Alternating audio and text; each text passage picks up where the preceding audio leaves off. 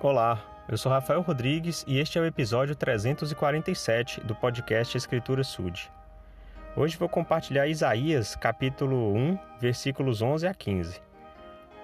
E cada um vai compreender, eu espero, o que através de Isaías o Senhor está dizendo.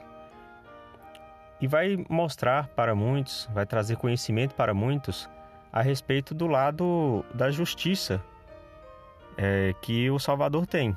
Muitas pessoas se concentram, se atêm ou se restringem a pensar no Salvador somente pelo lado da misericórdia, onde ele demonstra toda a sua bondade, todo o seu amor e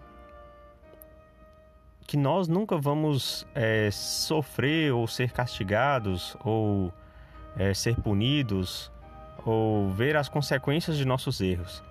Mas nessas palavras aqui, escritas pelo profeta Isaías, nós precisamos é, entender que o Senhor também preza pelo lado das coisas corretas, como tem que ser para aqueles que não merecem é, as bênçãos e, enfim, o, o lado positivo das coisas.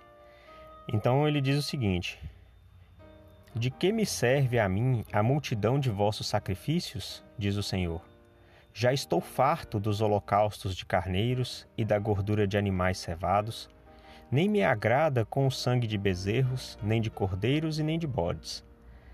Quando vindes para comparecer perante mim, quem requereu isso de vossas mãos, que viesseis a pesar os meus átrios?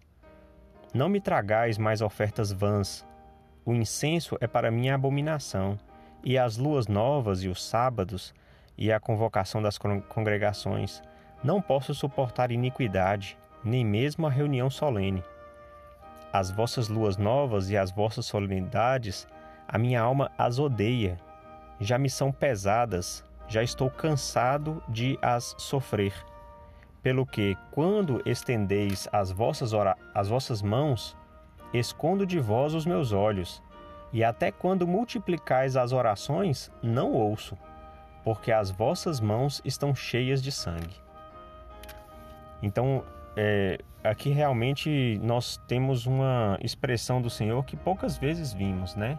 Ele dizer que odeia alguma coisa, que ele está farto de alguma coisa, mas o contexto aqui é de que as pessoas estavam em tão grande iniquidade, elas estavam cometendo tantos pecados, e mesmo assim, é, por, por, tradição, por cultura, por é, porque os outros esperavam que aquilo acontecesse, eles continuavam oferecendo sacrifícios, holocaustos, é, como mandava a lei de Moisés, né, como instruía a lei de Moisés.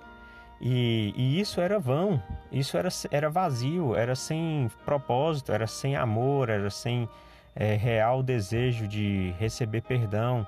Eles estavam continuando no pecado, continuando é, fazendo as coisas erradas perante o Senhor.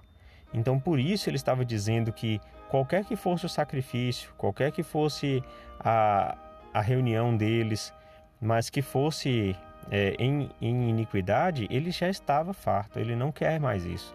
Então nem adiantava as pessoas aumentarem suas orações, porque ele não iria as escutar. Então é importante conhecer isso, porque é, não podemos viver em pecado e achar que a qualquer momento que nós ajoelharmos e orarmos, o Senhor vai prontamente esquecer tudo que passou e vai nos atender.